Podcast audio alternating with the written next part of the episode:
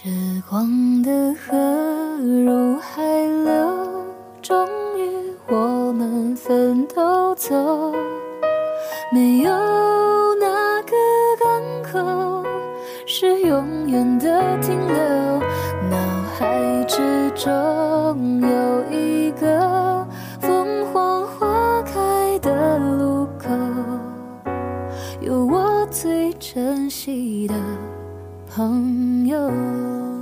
迎收听《依然自洽》，这是一档以自我表达为核心的播客节目。我们将围绕文化、职场、经济、社会等议题展开讨论。我们会定期进行书影音的复盘与推荐，也会针对实时热点表达各自的观点。Hello，大家好，我是楠楠。大家好，我是小昭。嗯、最近呢，感觉在朋友圈里面陆陆续续的都刷到一些弟弟妹妹他们发的毕业照，所以呢，就想着最近也刚好是毕业季，我们两个想跟大家聊一聊关于毕业的一些故事。是的，因为毕竟每个人一生中都会经历或多或少的毕业的时刻，所以也想和大家分享一下我们面对毕业的时候是怀着怎样的心情，以及我们若干年后回看是有怎样的感悟。我们今天呢，其实是想从高中的时候开始聊起，因为毕竟小学和初中这个毕业也太久远了。高中的时候，我们班上的很多同学关系都很好嘛。毕业那一天，嗯、谢师宴，我们谢师宴之后还一起通宵出去玩，然后包括后面就是录取通知书陆陆续续寄到学校的时候，每当有一个人的录取通知书寄到学校了，然后大家都会过去，然后庆祝。并且给他拍照。虽然我们可能以后不在一个学校，甚至不在一个城市了，但是因为没有关系，因为那个时候其实已经有嗯 QQ 和微信了，就大家都是好友，我就以为啊那没有关系啊，我们虽然不在一起了，但是大家还是可以通过互联网这样的方式相互交流、沟通、分享我们。嗯，在大学里面都会遇到什么人，然后发生了什么事情。但是现在想一想，好像有很多人我再也就没有见过了。我我觉得对我来说，高考之前的毕业好像都没有什么伤感的情绪，可能因为那个时候年纪还比较小吧，也没有意识到可能毕业之后很多人就这辈子再也没有机会见面了。对于高考之后的那个夏天，我觉得我当时心里更多的是在等着自己的录取通知书，或者是在憧憬之后未来的大学生活，好像也没有很多的这种分别的伤感情绪。我觉得好像都是到了本科毕业之后，才慢慢的意识到毕业到底是个什么样的概念，它到底意味着什么。嗯，其实我当时也是没有那么伤感的，因为那你看我是哈尔滨人，然后我又是在哈尔滨嗯读的本科，所以当时我记得我们班上好像是有七个同学跟我是一个学校的，我们班就只有三十几个人，就是这个占比是非常高的，所以当时就没有觉得呃嗯没有什么嗯特别难过的情绪，而且。我高考之后也是没有休息的，就是我记得当时就我刚考完，我妈就去给我报了一个驾校，所以我整个嗯高中之后那个暑假我也没玩儿，我就是天天的泡在那个驾校里练那个科目二和科目三，嗯，就是我记得我当时好像是考完了一个科目的考试，然后无缝衔接，提着我的行李就去我的大学报到了，就是一整个没有 gap 的我。嗯，你说这个好像确实，我是大一的那个寒暑假在考驾照。哦，我记得当时我应该是嗯，高考之后先考了两科，然后后来大一的一个寒假考了一科，然后科目四是在大一的那个暑假考的，所以就是我现在拿下来这个驾驶证已经差不多九年了，然后还是不敢上路。哎，我也是哎，我的驾照都已经更新过一次了，但现在 让我让我开车，我还是会感到十分的恐慌。啊，那那这又是我们两个人的相同点了，就是无法上路的九年老司机。是的，哎，不过你说到刚高考完就开始考驾照，这个就非常的符合这种刻板印象，就是一生都在马不停蹄 赶路考哦证。就我当时其实很不想去学车，因为我天生就对这个东西有一点恐惧。然后我就跟我妈说我不想学，我妈说，呃，因为那个他同事家的孩子都是高考完了就去考，你现在就去考吧。但其实哦，我现在回想起来，我觉得还好是我妈当时给我报了这个驾校，不然的话我后面肯定不会去主动报，我估计我也没有办法拿下来这个驾照了。哎，那说回毕业，其实高中毕业好像对于我们两个来说都不是一件特别伤感的事儿，只不过就是会有一些渐行渐远的朋友是在过了很多年之后，我们再回想起来会觉得有那么一点点的伤感和可惜。好像真正印象深刻的是之后的大学毕业那一段。对，哎，你你跟你男朋友是不是就是大学时候认识的？哦，对的，我们两个人是大二的时候认识的。大二的时候，那个时候我加入了我们学校的那个记者团，然后他是大一的时候加进去的，所以他在记者团还算是我的前辈。虽然我们两个是同一年级的，我们是因为这个契机认识的。啊，因为我记得你说过，就是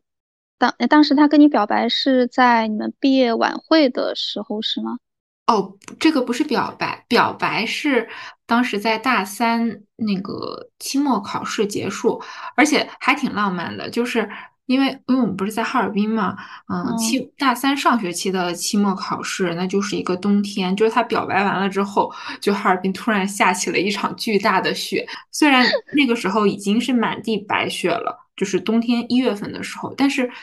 其实就是从天上。飘下来那种鹅毛大雪是一种特别不一样的感觉，好好像韩剧哦。就是至于你说的那个，我之前跟你讲过的那个那个告白，嗯，是我们系里面的毕业晚会，嗯，就是。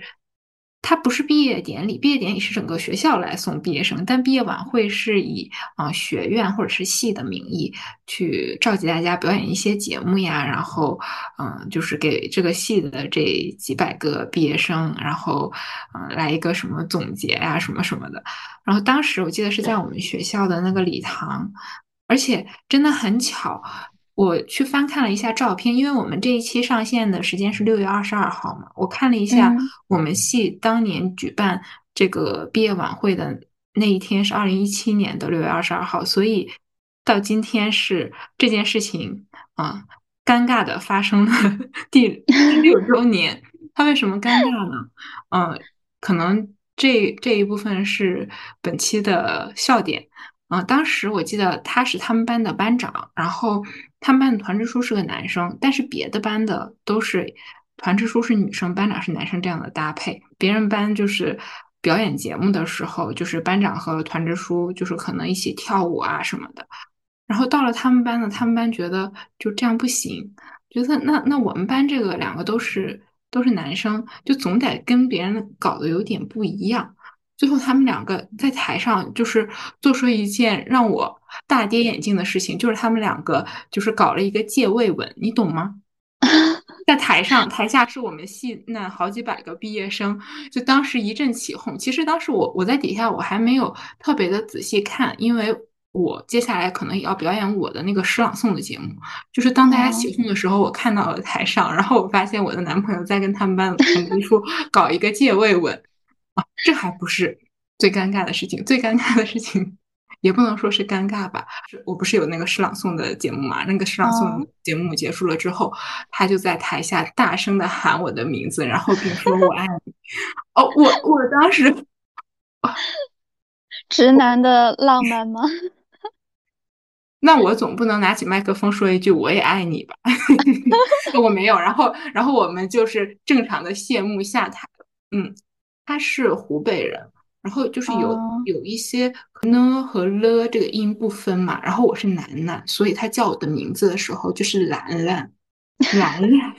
到后来，我我的室友他会经常的跟我提起，就是这个这个梗，而且他会他会学蒙哥是怎么叫我的，就是每次开玩笑的时候他就会这样讲。反正我觉得，那我就是那场毕业晚会最尴尬的人。就刚好今天还是六周年，真的好好笑，好巧啊！我感觉我们这个播客录到第三期，好像总是遇到一些很巧的事情，是不是？嗯，包括我们两个人如何决定合作，还有就是每一期的时间点，还有我们两个之间，总感觉就是说不上来，我还没有琢磨明白，但就觉得很多事情都很巧合。一些微妙的缘分，因为第一期的时候，嗯，是就是我们想要聊那个，嗯，关于自洽呀什么的，然后就是突然想到我们那天上线刚好是我们两个高考的十周年，然后第二期呢，我们其实早就想好了要聊六幺八嘛，然后没想到我们上线的当天晚上是六幺八，就是那个最后一波的。那个要开始抢购的那个时间节点，然后第三期我们早就想好了毕业季，但是我完全没有注意到，这竟然是我们学院毕业晚会的六周年，就卡点天才呗。哦，我不知道后面还能不能再卡点了，第四期估计卡不了了，那我们的这个人设就要崩塌了，卡点 卡点播客人设崩塌。嗯，再说回我们的毕业，其实。对，对我来说的话，本科的毕业是我所经历过的所有毕业里面唯一一个让我有真切的感受的，也是因为毕竟大家一起相处了四年，也确实认识了很多我非常喜欢的好朋友。虽然我之后也读了研究生，甚至还读了两个，但是对我来说，本科毕业的那一个夏天之后，我就不再是大学生了。所以之后的两次研究生毕业，我其实都完全没有毕业的实感。嗯，其实我跟你有点不太一样，因为我的研究生就是还是在本校读的，就是。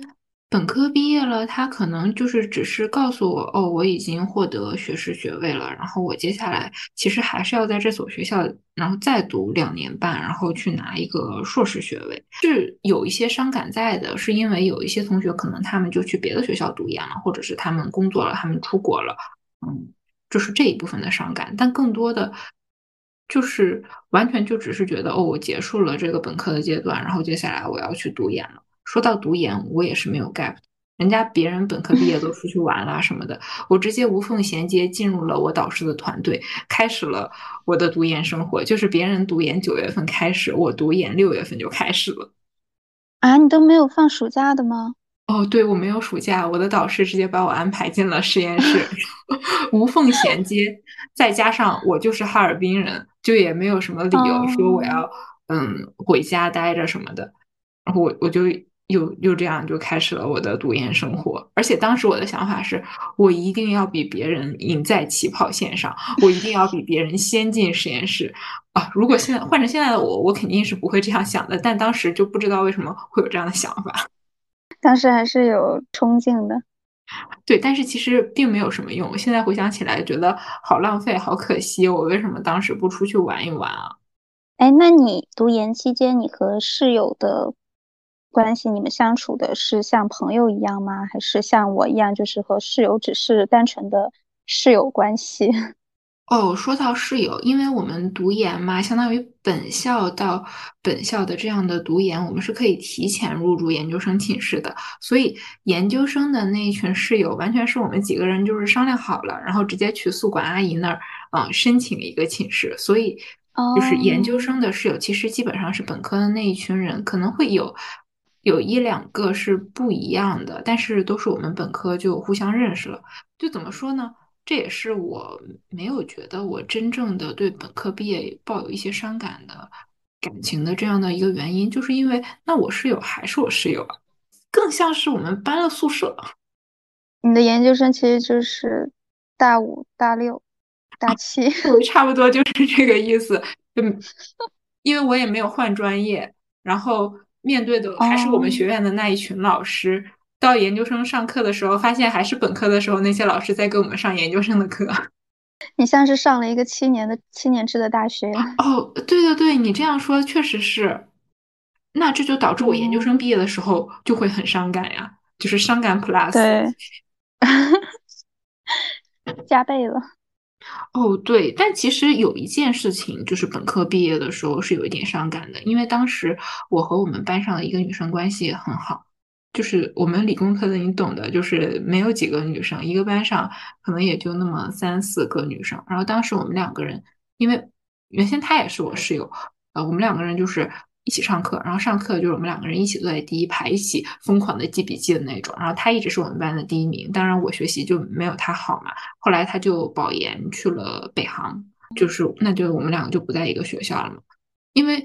我一直觉得我们两个人关系很好，当时他毕业的时候，就是看着他。提着行李箱离开我们学校的那个背影，其实我们几个人还觉得有一点点难过。当时就想着没有关系啊，反正我们只是不在一个学校了。然后当时就觉得是难过，但是他肯定是去了一个更好的地方，然后有了一个更好的未来。我我是这样想的。然后其实读研期间几乎就没有怎么联系过了。当时也觉得，呃。可能就是忙啊，因为我们读研的时候，我们自己也挺忙的。然后就是现在到了毕业，到毕业之后，其实他也在上海，甚至他和蒙哥是在一个园区工作的。就是其实我完完全全的有机会，我我跟他说，我们什么时候来见一面，或者等他下班的时候，然后我就过去，我们一起去吃个饭。但是我不知道为什么我一直也没有开口，然后他呢也一直都没有开口。你看，我到上海已经三年了，其实他到上海也是三年了。我们两个人就一次都没有见过，好像只是一开始的时候，我们两个在微信上有说过那么几句，因为就是知道彼此都在上海，然后后来也就再也没有联系了。其实就相当于我们本科毕业到现在六年，我们两个人没有见过。就是如果他现在不在上海，是去了其他的城市的话，我还觉得这件事情是挺能释怀的。但是现在想到我们两个竟然在一个城市，而且当时也不是因为有了什么矛盾而再也不联系的，就就是这种没有什么矛盾，就是渐行渐远了，会让我觉得有一点可惜。我觉得这就是看两个人之间的缘分走到哪儿吧。其实我是觉得是差一个契机，嗯，要么是我什么时候主动一点去跟他开口。我觉得以他的性格，大概率他应该不会跟我开口的。而且我现在不知道我再怎么跟他开口，毕竟已经六年过去了，好像 get 不到什么共同语言了。对，时间和距离还是挺能改变很多事情的。有可能经过这些年，两个人都变化了不少，只是对方都不知道。有可能我我可能是比较悲观的。我是觉得，如果长时间没有联系的两个人，就算再见面，可能也会觉得，哎，为什么这个人和我记忆里的那个人不太一样了？会觉得有一种陌生感，所以可能或多或少大家都会有点害怕有这样的陌生感，所以才比较抗拒去联络长时间没有联系的人吧。嗯，就。怎么说呢？可能就是在我的印象里，他还是六年之前，就是大学毕业时候的那个他。然后，可能在他印象里面，我也是六年之前的那个样子。虽然就是大家可能读研，然后读的都是一个专业，就包括现在他跟我的工作性质都是差不多的。理论上来讲，应该是有非常多的共同语言的。嗯，但就是觉得开不了这个口，可能也是因为你刚刚说的那个陌生感的事情。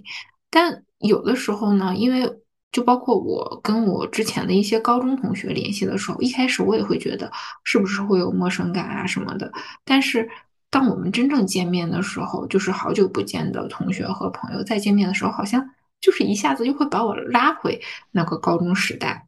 就是感觉是他们记忆里面的那个我又回来了。又或者是换一个说法，我觉得，嗯。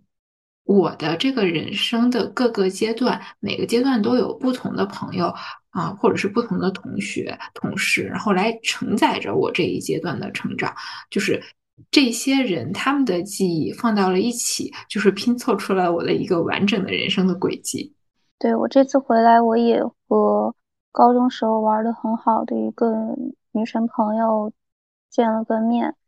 见面之前，我其实还有点紧张，因为我怕这么多年了，大家也没有联络，我们微信上甚至也不怎么聊天。但是见了面之后，我发现，哎，好像又回到了高中三年，大家一块玩的很开心的时候，还是有很多话题可以聊。哎，你说到这个，我想到了，就是我高中时候的我的同桌。啊哦，同桌之一不能说是同桌，嗯，他是四五月份的时候博士毕业，然后来到上海工作了。然后他刚来到上海的时候，他就找了我，但是因为当时我一直就是在外面出差来着，就是我就跟他说，等我回到上海，然后我再跟他见面。但是我因为我六月份一直到现在也还挺忙的，就是也还都没有见面。今天聊到这个话题，我突然想起来了。我可能七月份的时候就要安排一下跟他的见面，因为我跟他应该上一次见面大概是我们大二的时候，大二的时候，嗯，就是放寒假，我们就是都回哈尔滨过年，然后那个时候我们好像见过一面，再之后好像就没有再见过了。那现在算下来有七八年了，时间过得还真挺快。你这么一计算。我想起来，我和我本科时候玩的好的朋友，现在也有四五年，多少年也没有见过了。当时还觉得总会有机会见面，大家当时玩那么好，甚至毕业之后，我们也经常就是会打电话或者经常聊天。但现在好像也想一想，确实也好几年没有见了。但是我觉得。嗯，过去的那几年我们可以暂且忽略掉，因为过去的那三年里面，嗯，大家都见不到面。就像我和我高中时候就是算最好的朋友之一吧，我们两个也是好几年都没有见面了，因为就是过年那个原因，我们不是要么就是我回不了哈尔滨，要么就是他回不了哈尔滨，反正就一直都没有见到。然后包括今年，就是他马上端午节。他要办婚礼嘛，然后因为我我是五一回的哈尔滨，然后他又端午回了哈尔滨，我们两个又错开了，就是我又错过了他的婚礼。就是说到我们和以前的朋友的这种嗯渐行渐远，我突然想到了，就是有一句话，应该是村上春树在他的作品里面写的，就是那句话最后的一小段，我印象很深刻。他他说的是相逢的人会再相逢，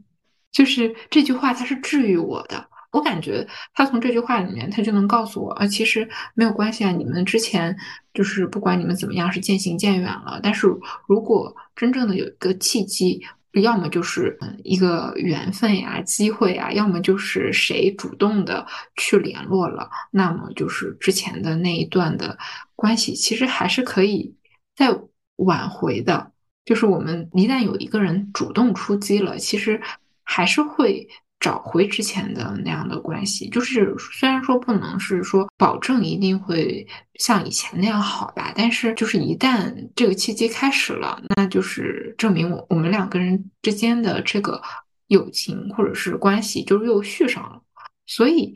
其实我曾经因为这这样的事情会有点 emo，但是后来我又觉得可能也许是天意，也许是缘分之类的，也。不用，就是为这事情太伤感。就是如果我们两个人真的是有这样的一个 缘分，或者是怎么怎么说呢？机缘，我们我们总会，我们总会就是再次的成为朋友，就是在我们的人生里面，就是再次产生这样的连接。所以我就会觉得也没有什么可好伤感的，而且。很多时候就是事在人为。为什么我和我之前的朋友渐行渐远了？那就是因为我不主动，他也不主动。那一旦就是我想明白了，我现在要主动，那可很有可能就是我们这段关系就续上了呀。就是我们又不是就是闹了什么很大的矛盾，我们只是因为时间和距离渐行渐远了。就是或许我的朋友他们也曾经在某时某刻看到什么东西，想起什么事情的时候，他们又想起了我呢。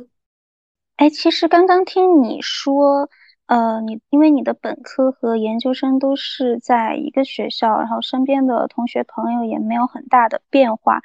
那可能是不是其实对你来说，真正的毕业其实是研究生毕业那个夏天呀？哦，哎，其实我研究生毕业，因为我读的是两年半嘛，我毕业的时候理论上来讲是春天，但是因为。在哈尔滨，你懂的。三月份的时候还不是春天，其实就是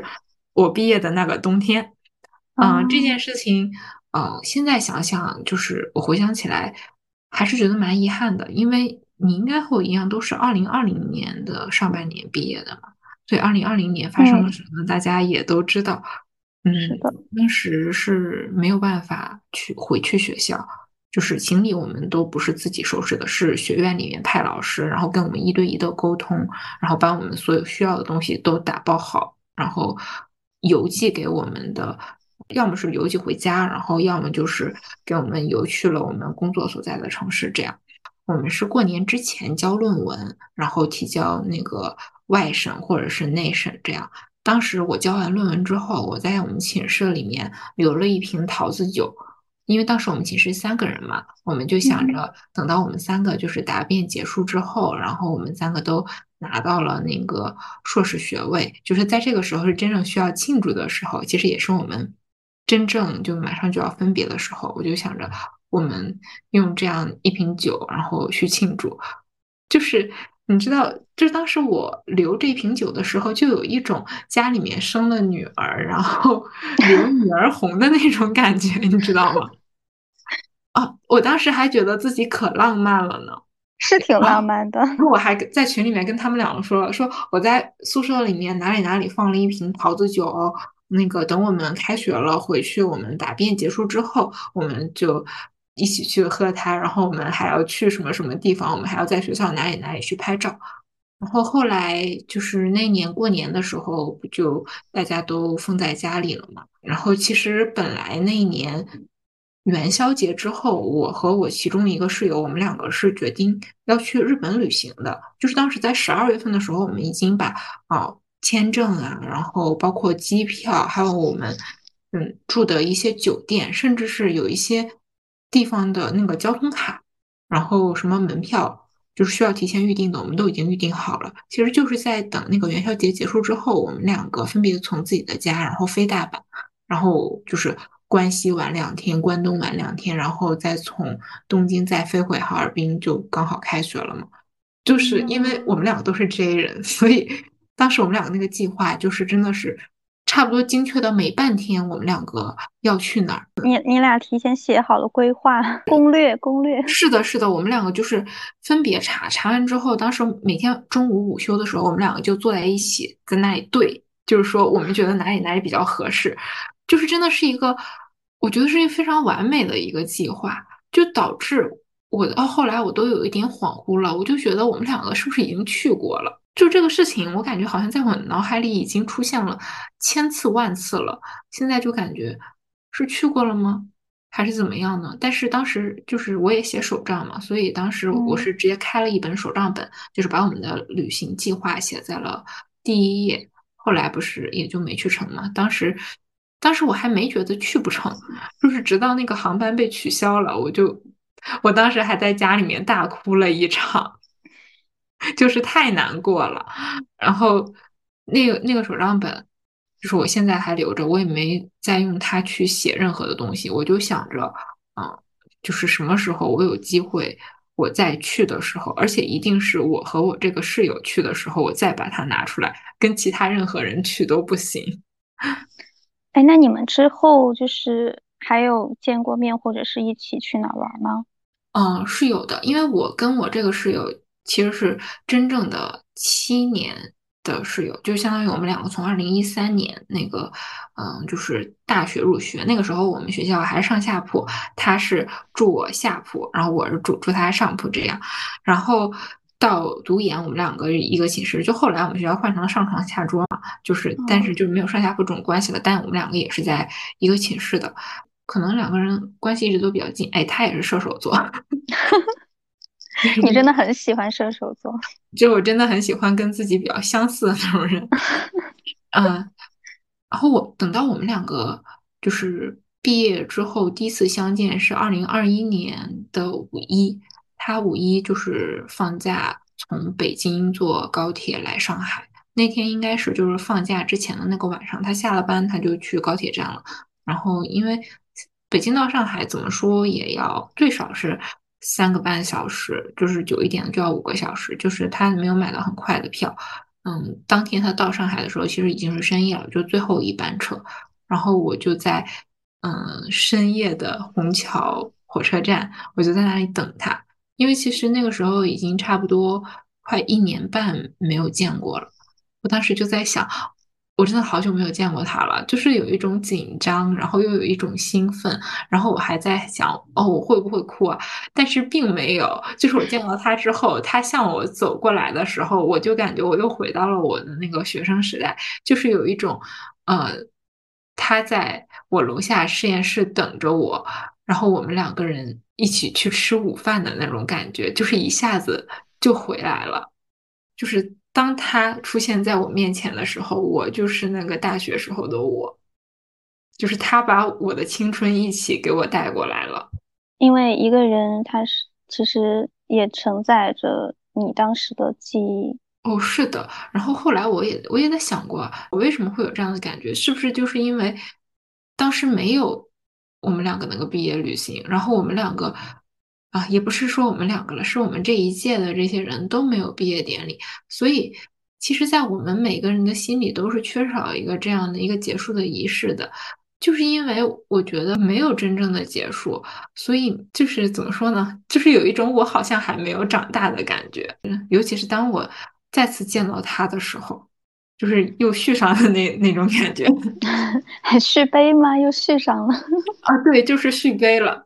其实这个故事还没讲完，然后当时嘛，二零二一年那个时候，其实我觉得，哦，那是不是我们就快自由了？然后我们当时就是说，那我们至少一年也要再见一次。那那就想二零二二年，那要么是他再来上海，或者是我去北京找他，或者是我们两个人放假了约一个别的城市，我们一起去旅行。然后二零二二年，你懂的嘛？嗯，就嗯，就又又是没见。所以我们再次见面是今年的三月份，其实那又是隔了快两年的时间了。当时我是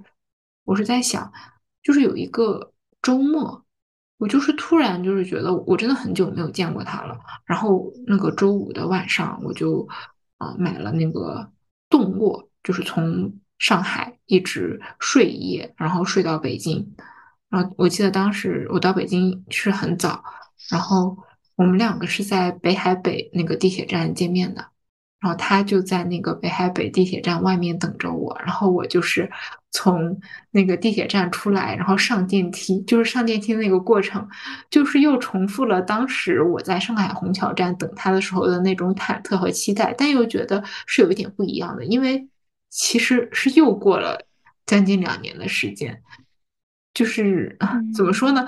是。应该是经历了上海虹桥那次等待了之后，这一次反而没有那么紧张了，就是因为我知道我们再见面就是还是会回到以前的那个样子。然后后来嘛，就是因为五月份的时候我出差的原因，然后我又去了一趟北京，然后我们两个就还是见面嘛，就是第一顿饭吃的是日料，然后我们在吃饭的时候，他突然就说：“你说我们两个人为什么每一次见面好像一定都会吃一顿日料？”是不是因为当时那个日本旅行的那件事情，其实，在我们两个心里根本就还是没有过去，不然为什么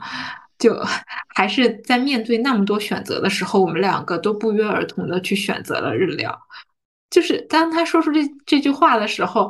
虽然就是我觉得日本的那个旅行毕业旅行没有没有去成是一件特别遗憾的事儿，但是当他发现了这件事情。就是其实相当于他解读了我的内心，也解读了他自己的内心，我就一下子就释怀了。我就觉得那有什么关系呢？因为我跟他的这段关系还在，就是我们以后还有很多很多年，一定有机会我们再一起去日本，就是可能也不仅限于日本，也还可以一起去很多很多地方。嗯，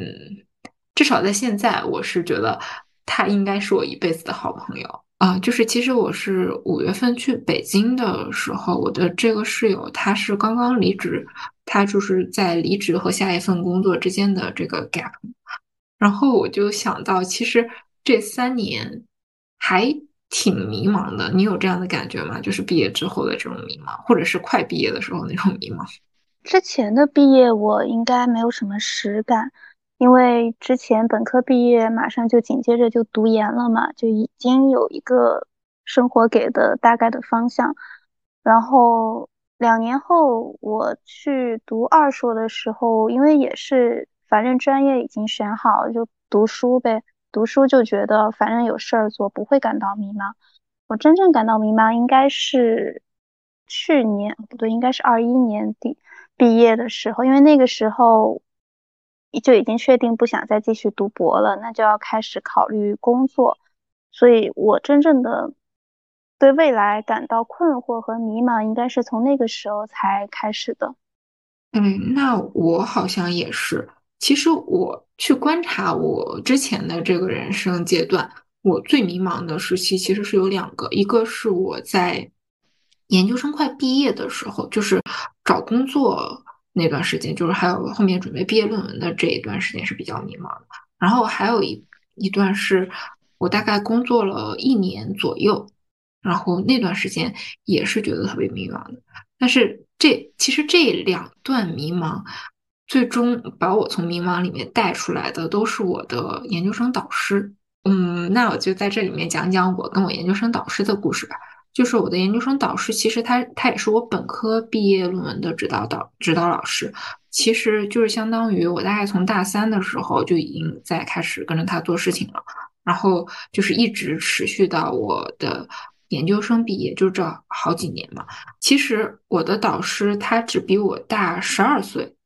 就是，其实就只大一轮，是一个非常年轻的一个导师，至少是在硕导里面，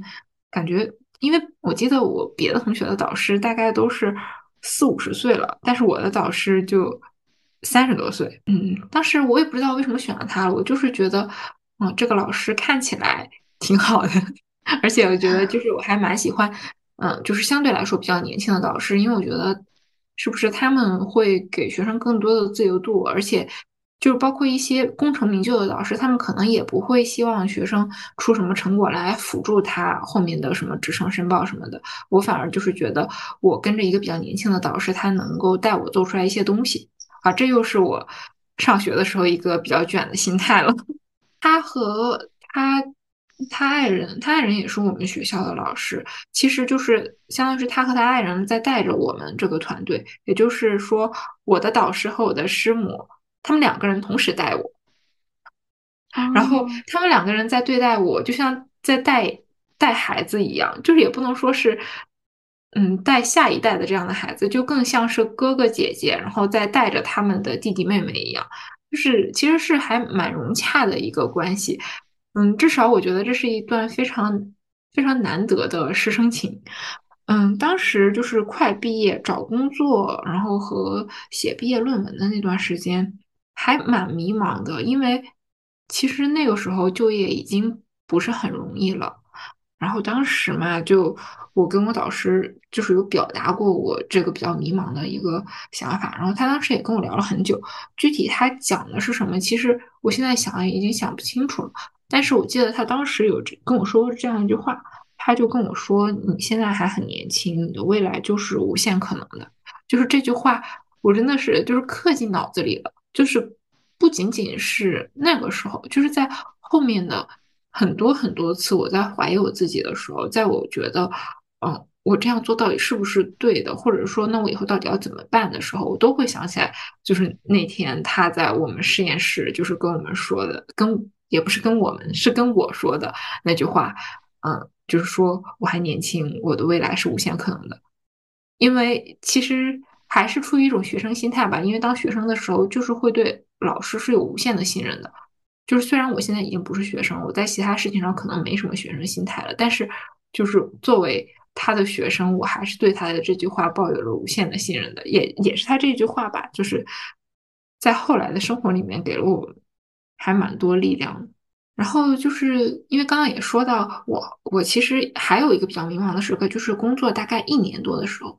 因为我发现好像这份工作跟我当时想象的不太一样，然后又很忙很累，然后又不知道自己到底在忙什么，就是忙一些我觉得并没有必要忙的事情，就是人为制造出来的一些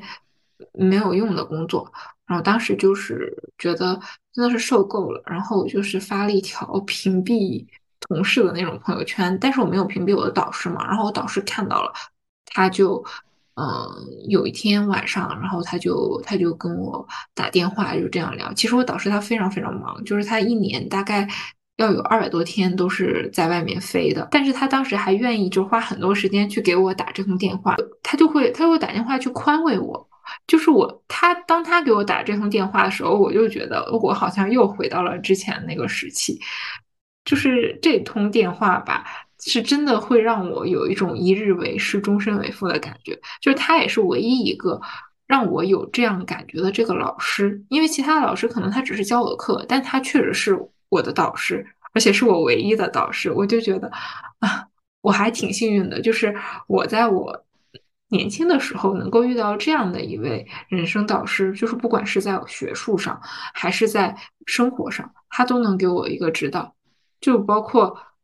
即便是毕业了，他也愿意花时间去管我，我就觉得啊，好感动。所以虽然他那那通电话，我确实是想明白了一些事情，但是其实也没有完全完全的想明白。但至少他解决了我迷茫时期的，嗯，那种情绪吧。就当时就感觉可能就是更像是我一直在黑暗里面，但是有一束光就照进来了，然后又让我觉得好像事情也没有。这么糟糕，嗯，一切应该都还有转机。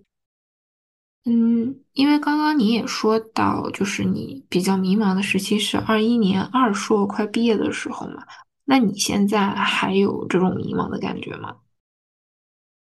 嗯，我觉得现在迷茫肯定还是有的，因为我是觉得每一个阶段它或多或少都有属于那个阶段的迷茫，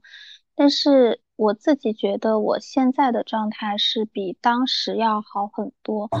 因为当时二一年刚毕业的时候，嗯，我面临的最大的一个困惑就是到底选择回国发展还是留在英国。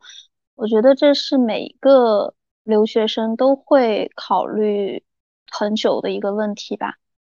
首先就是要考虑。呃，地点到底是留在哪里？其次就要考虑选择哪个行业的工作。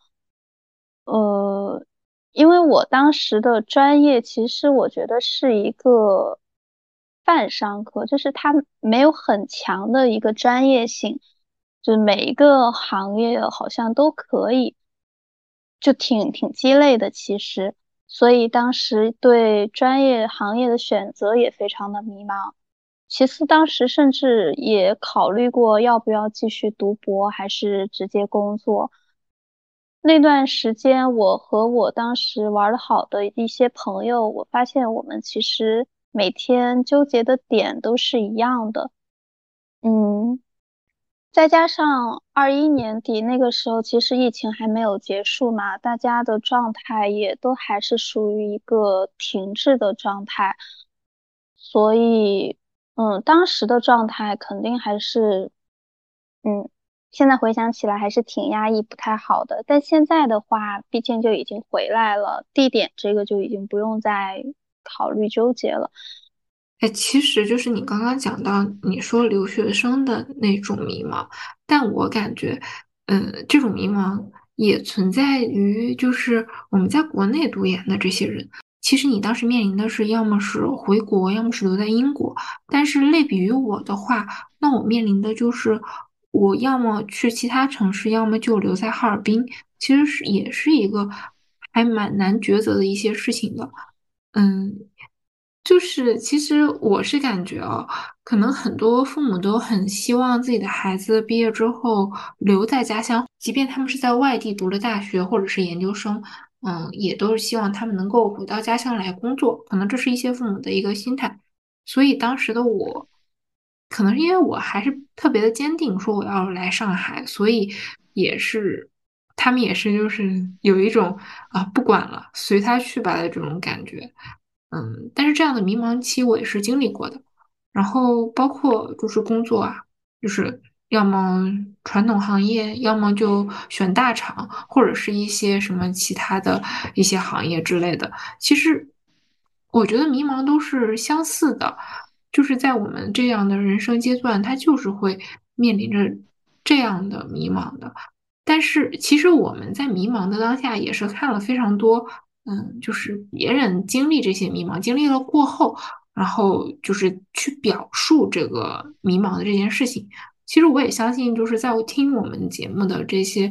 嗯朋友里面，可能也有人正在经历现在这样的阶段。但是我是感觉，之前有一段时间很火的一句话就是，嗯，我听过了很多道理，但还是过不好这一生，就是类似于这样的一种一种表达吧。倒也不是说人生到底是能过好还是过不好，嗯，给我的感觉就是，可能有一些路还是要自己走，就是你走过了之后。可能才会真的真的明白，就是当时那那个迷茫是怎么回事儿。而且就是在经历了当时的那个迷茫之后，我现在再去回看，我觉得，哎，当时我在去纠结这些事情的时候，其实还是有一些思考的。包括当时的那些思考，它也是能够应用到我之后在面对一些问题的事情上。嗯，这就有一点像，也是之前很。很火的一句话吧，叫“人不能够同时拥有青春和对青春的感受”。所以，我们现在都是已经拥有了对青春的感受的人吗？还没有吧，我觉得还正年轻啊。就是因为还没有到二十九岁生日，所以那个我现在还是二十八岁。就是，其实你看，像十八岁或者是二十五六岁的时候，那个时候其实我是会有一点年龄焦虑的。当时就觉得，就是在如果是在靠近三十岁的时候，我就感觉哦，这个年纪，那我应该怎么办呢？然后反而是我到了现在的这个二十八岁的这个阶段，我就觉得，哎，我已经没有像。嗯，十几岁啊，或者是二十五六岁的时候的那种焦虑，我反而觉得，哎，现在是不是也挺好的？就是现在的那种好和以前的那种青春的莽撞的那种好不是一种好。现在就是有一种，嗯，很稳定。怎么说呢？就是自己的心里的内核要更稳定了。倒也不是说生活的状态，因为其实要是说生活的状态，好像还是之前。上学的时候那种状态更稳定，但是我现在是觉得我自己可能在面对一些事情的时候是可以去独当一面的，这是我理解的，嗯，内核稳定吧。我是觉得我的十八岁，我如果回看的话，我还挺羡慕我当时的那个年纪，因为我觉得，我觉得当时我还挺有生命力的。但现在不知道为什么，感觉自己性格变了很多，呃。年龄焦虑的话，我其实好像还没有什么年龄焦虑，因为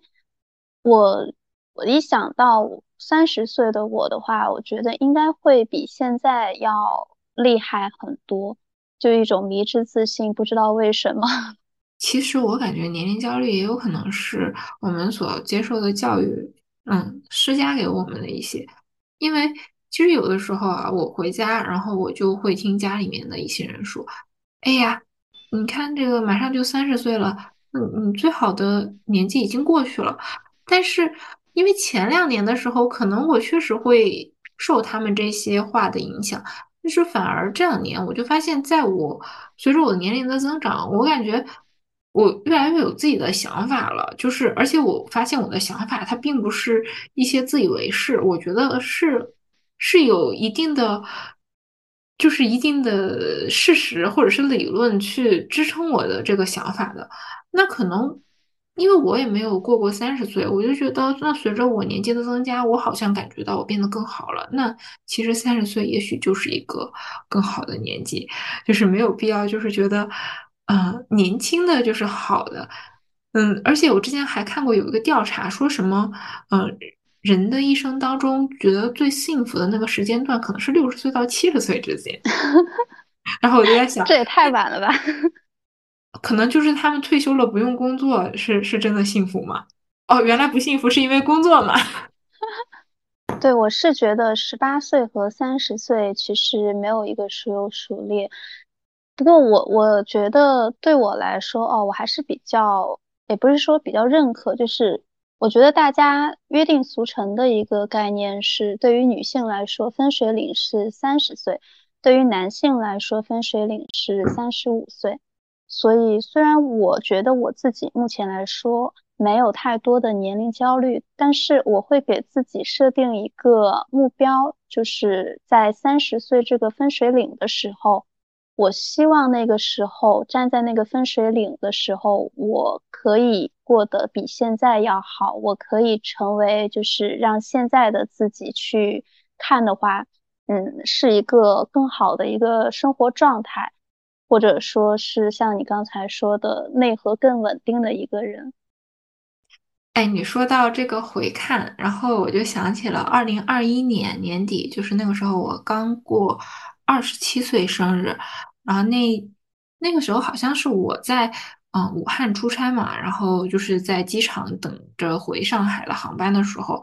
我就是突发奇想，因为当时刚好也到年底了，想要写年终总结，我就想着今年的年终总结我要搞一点不一样的，就是突然来了一个灵感，我就在机场疯狂的码字。我是当时写的是给十七岁的自己的一封信，其实大家现在去看我的微博，应该也能搜到，就是我二零二一年那个年度总结的最后几张图片，其实。就是以一个二十七岁的视角去回看我这过去的十年，然后我就发现，其实二零二一年也经历了特别多的事情。我是从十几岁的时候就非常的想要来上海，那其实我二零二一年的时候就算算是真正的在上海扎根了，那至少我可以告诉十七岁的自己，哎，其实我已经实现了你的愿望之一。十七岁的时候嘛。嗯，就是特别羡慕那种空中飞人，当时可能也是受什么电视剧之类的影响，就觉得这很酷啊，就是飞来飞去的到处出差，然后去做什么，然后当时还抱有一种幻想，就是说，哎，出差，那你不是就又能去别的地方玩了，可以去玩很多的城市，但后来出差去多了，就发现，哎，其实也没有什么时间留给我去玩，就是有的时候甚至很离谱的是。比如说是在江浙沪这边出差，我是一大早就会去到那个地方，然后办完事情，我晚上又回到上海，然后第二天如果是工作日的话，还要是还是要接着去上班的，就是这样的状态。嗯，怎么说呢？虽然说是确实是实现了十七岁的那个时候，嗯，关于空中飞人的这个理想吧，但是其实 跟那个时候理解的空中飞人还是有一定的差距的。前两天不是看我们这期选题，我想要聊什么呢？我就又翻了翻了那封信。我在那封信的最后，就是我还跟我自己说，就是说当时因为那个时候我我还是稍微有点胖的，我不是还没减肥吗？然后在在写完这封信的那个之后几个月，我就是瘦下来嘛。那个时候我还在自我宽慰，就是说，哎，你虽然现在还是和你以前一样没有瘦下来，但是没有关系。就还就还蛮搞笑的，我觉得我那个时候还挺可爱的。怎么说呢？就是相当于去去回看、去复盘，然后就发现其实这些年里面，很多我当时纠结的一些东西啊，或者是我我那个时候想不通的东西，后来都释怀了。因为当时有一件我没有办法释怀的事情，是因为我高考，我当时报志愿，我最后录取的专业不是我想读的专业。因为其实我是一个更擅长文科的人，但是因为我比较想学那个建筑学嘛，然后建筑学它必须要读理科的人才能去报，然后当时我就是其实相当于是选择了我不擅长的那那个理科，然后我真的就是只是为了我想要去学建筑学，但是因为平行志愿嘛，就是。那那我总不能 写不服从调剂，让我滑档滑到那个更差的那种学校，我我可能也没有办法接受，最后就没有录取。就是其实，在后面上大学，包括读研的时候，就是很多次，我觉得我很难过，就是觉得我这个专业怎么是这个样子的时候，我都会想，哎，如果我当时读了建筑学，它会不会就不是这样的？但是当二十七岁、二十八岁的我再去回看这件事情的时候，我觉得其实其实也不是。就是我，我们没有必要去美化自己没有选择的那条路。其实现在建筑的就业也蛮难的。后来也看过很多新闻啊，包括什么建筑设计院那些什么疯狂的加班啊，可能大家一开始都是有梦想的，但是都是在被这种现实的工作，然后现实的这些压力去磨灭了。然后我就想到我爸曾经就是，我不知道他是为了宽慰我还是他真的觉得，嗯，这件事情是。有道理的，他当时又跟我说：“嗯，你不要把你最喜欢的事情当做你的职业。”他说：“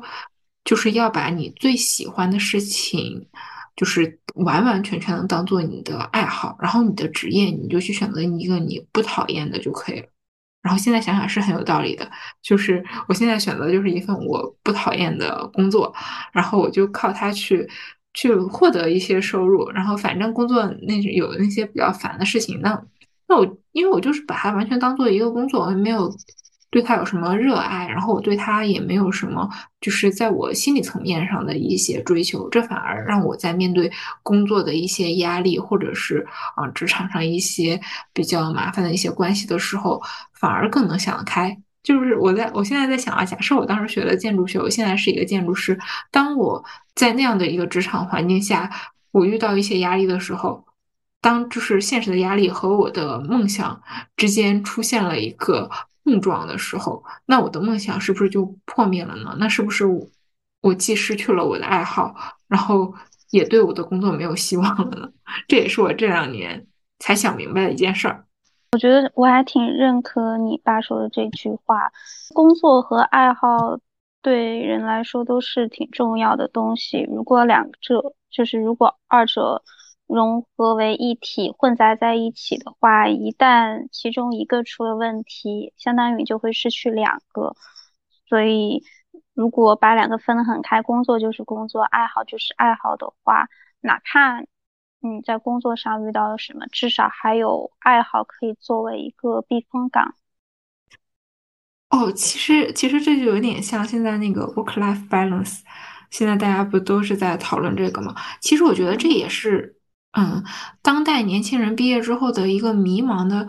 一个比较主要的原因，一方面啊是就是卷造成的嘛，然后另外一方面可能就是因为这种爱好啊和工作之间的这个矛盾，就像其实我现在也是也是有稍微有一点这样的矛盾的，我就会这样去宽慰我自己啊，反正就是我这份工作我就是为了赚钱，那我就是工作的时候我就完全的把自己当做一个女工。就是有点像那个 纺织厂女工，我就没有感情。我我当我进入这个办公室的时候，我就上班打卡，好了就机器人，就就工作工作工作工作，然后下班打卡，然后男男子又回来了，就是这样的感觉啊。当然那个上班的时候摸鱼的这这个就是又又是我，啊，就是不是不是那个女工，所以我是觉得，哎，这样的话好像也就没有那么迷茫了，因为。毕竟绝大多数人可能都很难找到一个百分之百自己又喜欢，然后做的又顺利的这样的工作。那如果这样想的话，反正工作就是工作，那也没有必要那么的迷茫，对吧？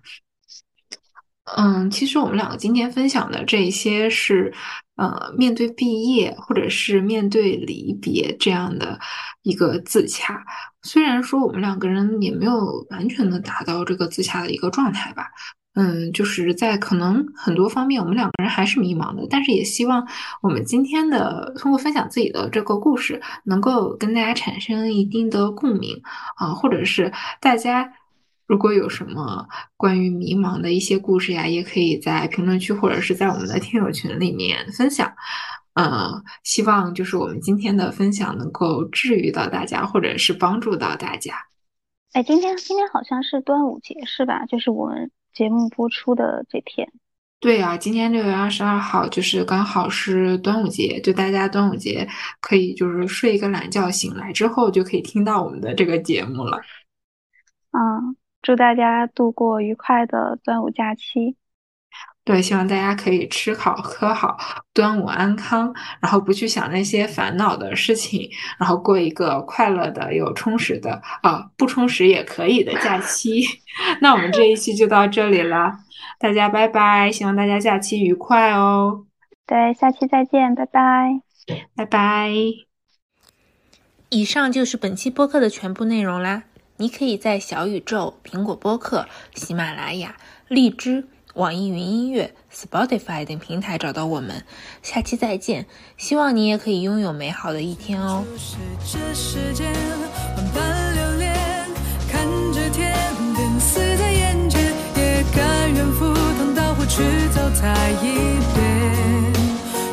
今走过这世间。去消化，我曾将青